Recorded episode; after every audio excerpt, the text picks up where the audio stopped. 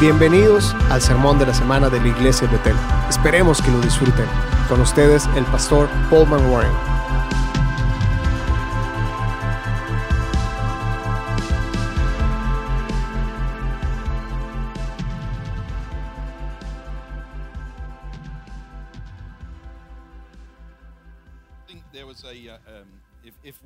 Las semanas en Betel tuvieran nombres, esto sería vamos a matarlos con bondad. Qué absoluto honor y privilegio ser enviado de esta casa. Y es verdad, sí vinimos aquí un poquito diferentes. Es algo hermoso, maravilloso este lugar. Antes de empezar a predicar, solo lo dije en medio de la predicación, pero solo quiero dar las gracias a ti, Bill, y a Benny. Bill envió un pastor desde España a Windsor para ministrarle a mi esposa antes de conocernos. Ese es Bill, es lo que él hace. Y eso comenzó un viaje, una trayectoria. A Chris y Kathy, lo siento Kathy, ya no trabajo en tu cocina más. Te defraudé en eso, pero creíste en mí, Chris. Antes de que yo creyera en mí, me pediste que me uniera a una familia, a una mesa en la costa. Y siempre estaré agradecido contigo, con tu amor para mi esposa y Erika Candes. Nos han honrado en esta, en esta semana, no se han perdido de nada. Nos pidieron que Habláramos el fin de semana pasado en la junta del personal. Y creo que es increíble que esta casa esté en sus manos. La atención al detalle que ustedes le ponen, el mundo puede saber que está en buenas manos. Y yo creo esto y lo veo en ustedes. y muchos otros que nos han ayudado. Mark Brooks, que fue mi líder de primer año, y eh, el staff aquí, que son muchísimos para mencionar, el personal, los líderes de adoración, que me sonríen cuando voy a cerrar la adoración. Y los que no saben, alguno de nuestra familia está aquí, la sobrina de, de Sue está aquí y ha, ha hecho América su, su país y mi hijo Luke ha hecho de América tu hogar y lo dejamos aquí y está en buenas manos. Estamos tan bendecidos. Hay un precio que tenemos que pagar por lo que hacemos. Y he pagado un precio antes y les puedo decir algo. Nunca nos ha defraudado. Y los aprecio que todos ustedes estén aquí. Si no los he mencionado, lo siento, pero hay demasiados. El mensaje que quiero compartir Empezó en ese lado entre dos pilares en 2003. No sabía que sería un mensaje, solo sabía que Bill puso su mano sobre mí junto a la pared y dijo, dale por lo que estaba buscando. Y yo vine aquí para que mi esposa fuera restaurada y, y obtuve eso. Algunos pueden venir aquí por eso, por una sanidad, por un éxito. Mi mensaje es una profecía para ustedes hoy, que yo obtuve esto. Obtuve por lo que yo estaba buscando aquí.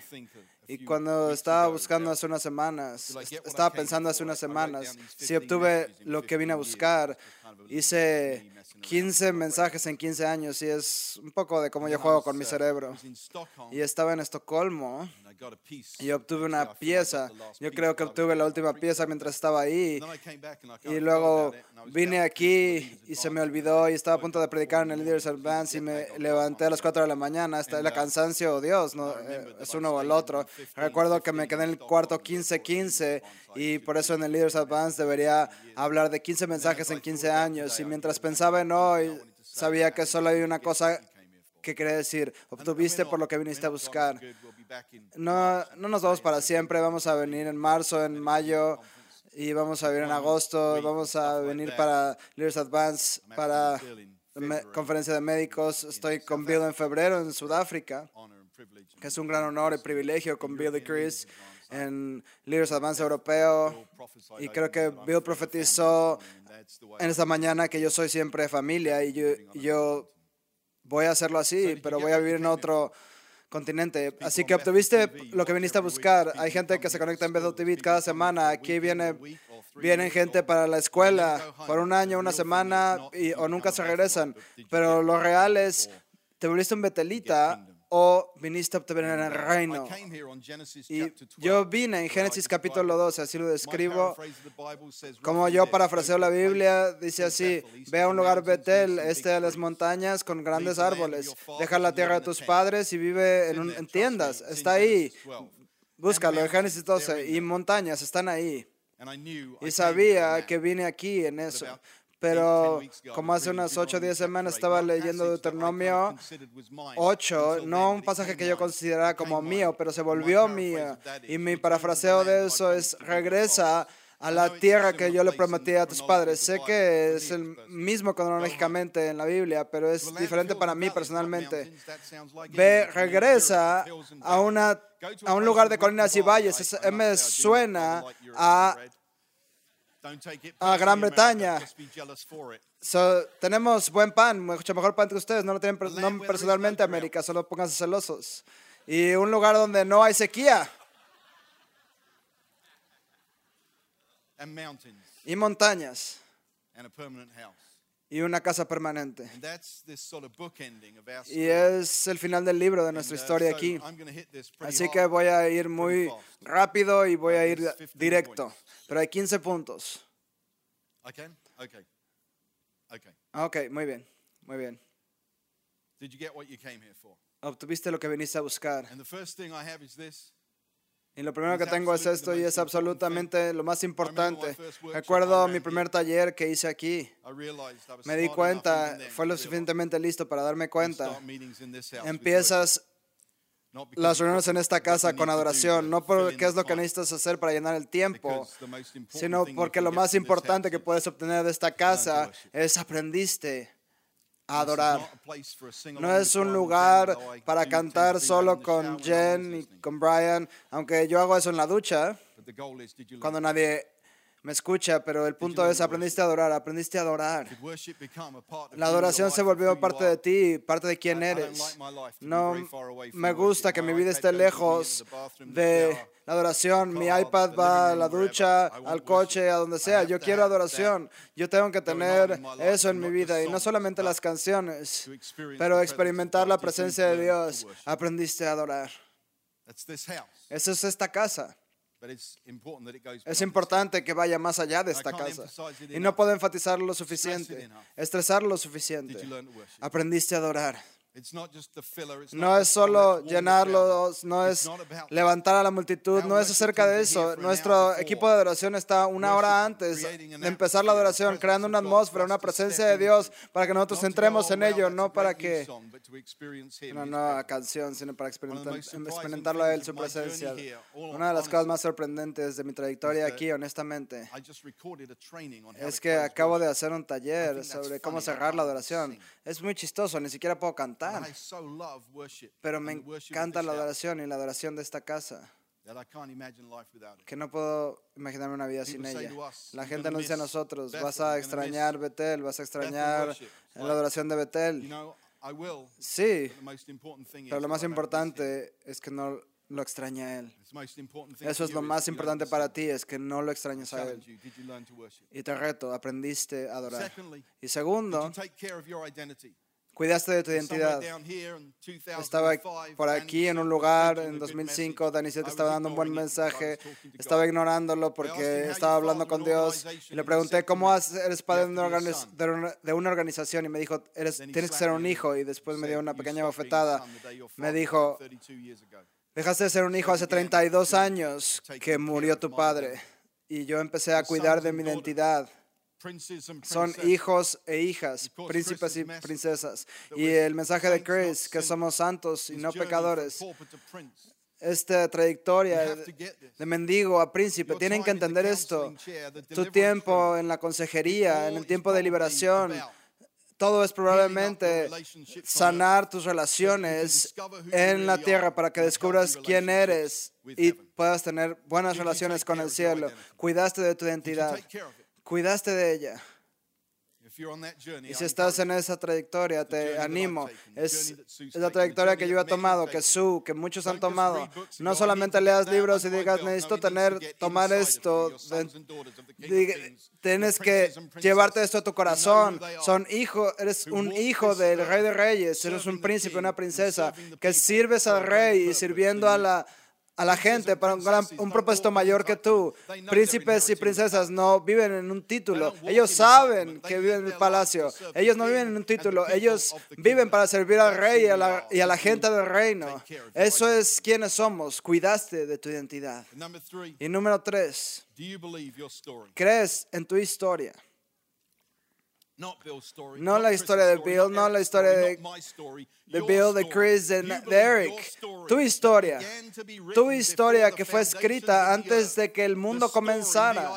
La historia, que idea, la idea que Dios tenía acerca de ti en esta tierra. Crees en tu historia. Yo tengo una frase, se ha vuelto algo mío. Él no pesa nada y Él te prepara. Y lo creo con todo mi corazón, sino lo veo en cada parte de mi historia.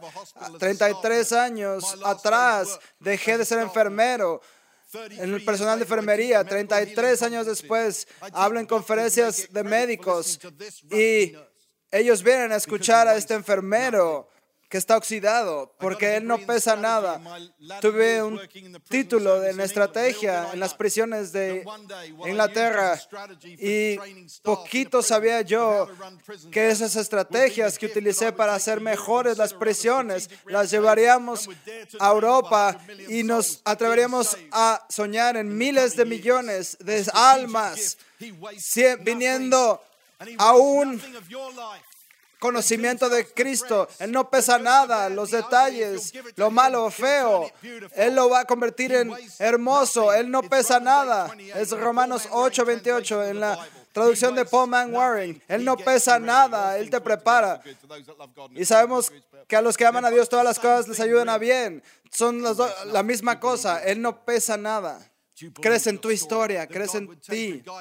Que Dios tomaría a un hombre que era gobernador de una prisión, le daría una palabra loca de evangelismo, lo llevaría a una escuela de Reinhard Bonnke y luego ir a Nuremberg y predicarles a miles de personas en el mismo lugar en donde su padre llevó a gente en la Segunda Guerra Mundial. ¿Crees esto? Pero luchas contra tu identidad, contra tu historia. Créelo. Y cuarto, aceptas tu historia. Es muy importante. El misterio, no la historia, el misterio. Es lo que va a causar que reduzcas las cosas a lo que el hombre entiende pero mejor entender que Dios tiene más. recuerdo el momento en el que yo obtuve esta revelación. Fue una semana antes que muriera el padre de Bill. Me rompió el corazón que él muriera, pero Bill entró ese domingo en 2004, se paró enfrente de nosotros y nos dijo, mi papá tiene cáncer, es un misterio, Dios es bueno, eso es una revelación. Mi parafraseo, le pido una disculpa a Bill, pero siempre lo he escuchado así. Dios es bueno y no reduciré la revelación de su bondad. a alterar el razonamiento humano para obtener una respuesta a la cual no puedo, no puedo obtener respuesta. Ahora puedo vivir en un misterio. No necesitas todas las respuestas. Debería, Dios debería saber más que nosotros. Entonces, ¿por qué pensamos que no debemos tener misterios? Bill dice, si no tienes misterios en tu vida cristiana, has reducido a tu Dios a tu nivel de entendimiento. Eso quiere decir que te, que te estás adorando a ti. Eso es un problema. Cosas que ojo no vio, ni oído yo, ni han subido en corazón del hombre, son las que Dios ha preparado para los que le aman. Has aceptado el misterio. Te, te damos permiso para caminar el misterio. Como Ken dice, me encanta la estrategia, pero sé caminar en desorden. Estoy bien con el misterio. Has aceptado el misterio. Él es bueno, Él es bueno. Dios es bueno. Por años, Dios se, Bill se paraba todos los domingos y decía, Dios está de buen humor. Y recuerdo en una junta.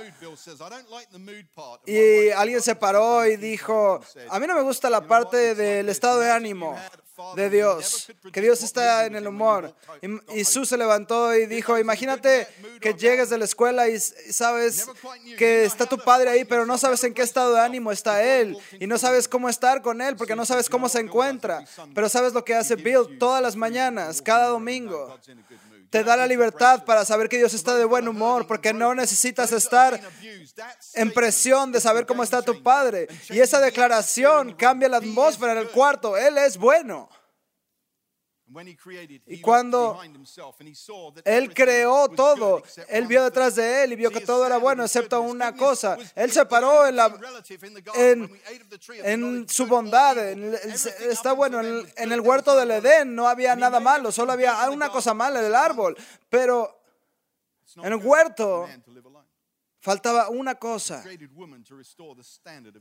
que el hombre no era bueno que el hombre estuviera solo, así que creó a la mujer para restaurar el estándar de su bondad. Eso es algo mucho más grande de, lo que algunos se dan cuenta. Él creó a la mujer para restaurar el estándar de su bondad. Estoy aquí parado porque mi mujer, por mi mujer. No, yo no soy yo sin mi mujer, no soy yo solo sin ella. No, no había hecho este viaje sin ella, sin ella ser lo primero en mi vida. Para vivir la bondad. Me encuentro algunas veces aconsejando a hombres. Hay un joven que me llama Pastor Paul porque en Starbucks lo ponen como P-O-L-L. No entienden cómo se, cómo se escribe bien Paul. Y este me llama Pastor Paul y estaba aconsejándolo en su primer año de, en que estaba casado.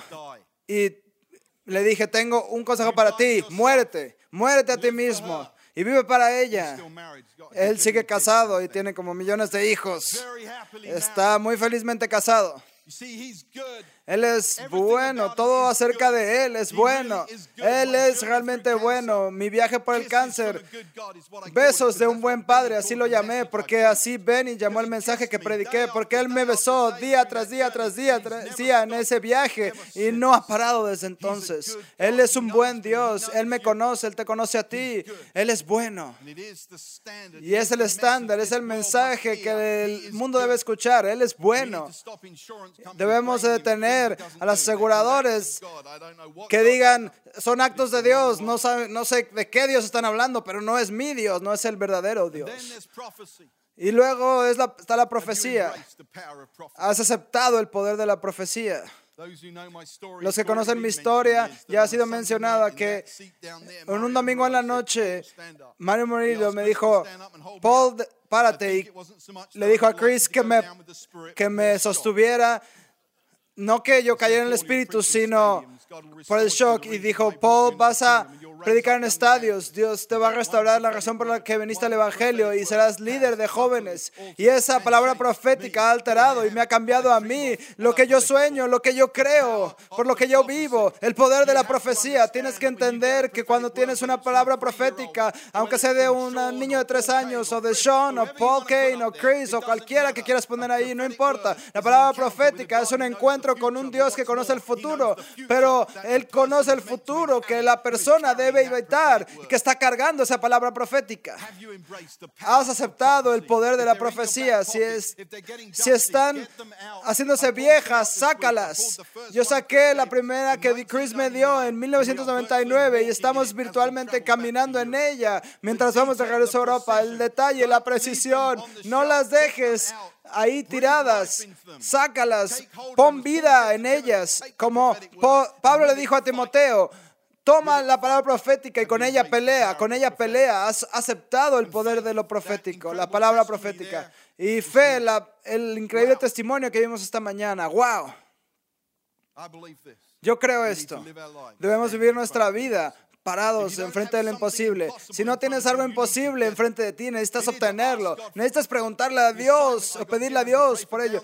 La tarea que me fue dada de orar por síndrome de Down. Es imposible. Sí, Dios sabe que es imposible, pero Dios está esperando a gente que tome lo imposible y empiecen a golpear. eso imposible. Hasta que lo imposible se caiga. Su y yo nos hemos parado frente de docenas, cientos de personas que no pueden tener niños y nos paramos enfrente de ellos diciéndole, es tu día, vas a embarazarte. Y tenemos docenas y docenas, aún esta semana, tres esta semana. ¿Por qué? Párate enfrente de lo imposible, como su, cuando tenía endometriosis, cuando puso, ella se paró enfrente de lo imposible y obtuvimos a nuestro hijo Luke con el poder de la sanidad. Si no encuentras nada imposible, búscalo. Algunos lo tienen por circunstancias, pero persíguelo y, y párate enfrente de él porque es el único lugar donde la fe es activada. Estoy yendo muy rápido por cada uno de estos. 15 puntos, es una locura. Es realmente una locura, pero bueno, soy un enfermero psiquiátrico, así que me puedo sanar a mí mismo después. ¿Has aprendido cómo funciona el gobierno de Dios? El gobierno del cielo es familia, es relaciones. Es como funciona. Por dos mil años hemos tratado de construir algo que Él dijo que Él haría. Él dijo que Él construiría su iglesia y tratamos de hacer estructuras que son más importantes que el propósito. Soy de estructuras, me encanta, pero la estructura debe servir al propósito y el propósito es su familia en la tierra. Las familias necesitan estructura. La familia de Bill la estructura de la familia de Bill son como millones. Toman semanas reunirlos. Yo solo llamo a este restaurante Red Robin y agarramos una mesita y ya. Pero el punto es el mismo. La organización sirve al propósito. Si la familia, la organización de, de conjuntar a la familia de Bill se volviera más importante que la familia, sería algo trágico. El libro es acerca de eso. Una familia en el huerto y una familia en el cielo. Y el, todo el libro es un mensaje. Él quiere que sus hijos regresen a Él. ¿Ves que el evangelismo está debajo en mi vida? Él quiere a sus hijos de regreso, Él quiere a su familia de regreso. ¿Te has dado cuenta que la estructura, el gobierno del cielo, el más poderoso, es relacional? No hay nada como ello, pero por dos mil años hemos creado denominacionalismo. Y nos hemos dividido y dividido y dividido porque no nos hemos reunido en relaciones. Nos hemos reunido en lo que acordamos y cuando no estamos de acuerdo nos dividimos. ¿Te has dado cuenta de cómo funciona su gobierno? ¿Te has dado cuenta de la forma de vivir tu vida? Es vivir, vivir sacando el, el oro. Deberías entenderlo en California, por lo menos si vives aquí. Es el lugar del oro. Es el mensaje de Chris de venir desde Weaverville, venir desde las montañas. Y Dios le dijo a Chris, busca el oro, busca el oro, busca el tesoro. Busca lo mejor de todos, no en todo, no solamente en todo, sino en cualquier circunstancia, en cualquier nación. Eh, mi esposa estábamos en las últimas etapas de hablarle a nuestro equipo acerca de movernos, de la mudanza que vamos a tener. Y en 24 horas alguien le dijo a mí, a su, el terrorismo, todo está mal en Europa y el fruto es muy pequeño. En 24 horas nos llegó un texto de un profeta que decía, son Josué y Caleb, vayan y tomen esa tierra. ¿Qué, estás buscando? ¿Estás buscando lo malo o lo bueno? No es bueno buscar lo que es malo. Es el del reino buscar lo que es bueno, el oro. Dio, Jesús dio un mensaje. El reino de los cielos es como un buscador. y encontró una perla, pero yo creo que el reino de los cielos es una postura de buscar, de buscar el oro, de buscar la perla, de buscar lo más importante, es como vivir. ¿Te has dado cuenta de eso? Busca el oro. Llámalo en tu esposa, en tus hijos, en tu familia, en todos los que conozcas. El mensaje que yo prediqué aquí al final de mi cáncer de próstata está relacionado a una cirugía, no es una sanidad. Habacuc dice, porque la tierra será llena del conocimiento de Jehová como las aguas cubren la mar. Si crees que la gloria solo pasa, solo pasa en edificios, en la iglesia, entonces la gloria de Dios solamente será restringida a un edificio, pero necesitamos que nuestros banqueros, que nuestros abogados, nuestras madres lleven la gloria de Dios a todos estos lugares y que la tierra sea llena de conocimiento de del conocimiento de Jehová, como las aguas cubren la mar. Y relacionado en eso, 11. Yo creo que es tiempo de que cambiemos nuestra atención de avivamiento a un avivamiento que lleva a una reformación. Cuando digo una reformación, no hablo de una como la de hace 500 años, sino una nueva reformación. Una reformación que es la transformación de nuestra sociedad. Si, si miles se salvan y no crean una reformación, entonces hemos fallado. Hemos tenido solo unas juntas, unos servicios buenos en ciudades o en naciones, pero es tiempo que el avivamiento nos lleve a la reformación. Tiene que pasar. Tiene que ser el llamado de nuestro corazón, el clamor de nuestro corazón. Tienen que saber que ellos no son menos creyentes por no tener un trabajo en la iglesia. Que ellos deben ser alguien que cambie su esfera, su esfera, su país, su lugar de trabajo en el nombre de Jesús. Y has entendido la verdad del Evangelio. Recuerdo una temporada cuando Bill solo hablaba de los evangelios. Creo que solo leía eso. Y de hechos, si no hemos entendido que se trata del Evangelio, que yo estuve sentado en la escuela de evangelismo de Reinhard Bonnke y habló de la mujer de tomada la mujer en adulterio. Y Reinhard Bonnke y Bill Johnson son los únicos que pueden predicar este mensaje. Y Reinhard Bonnke empezó a predicarlo.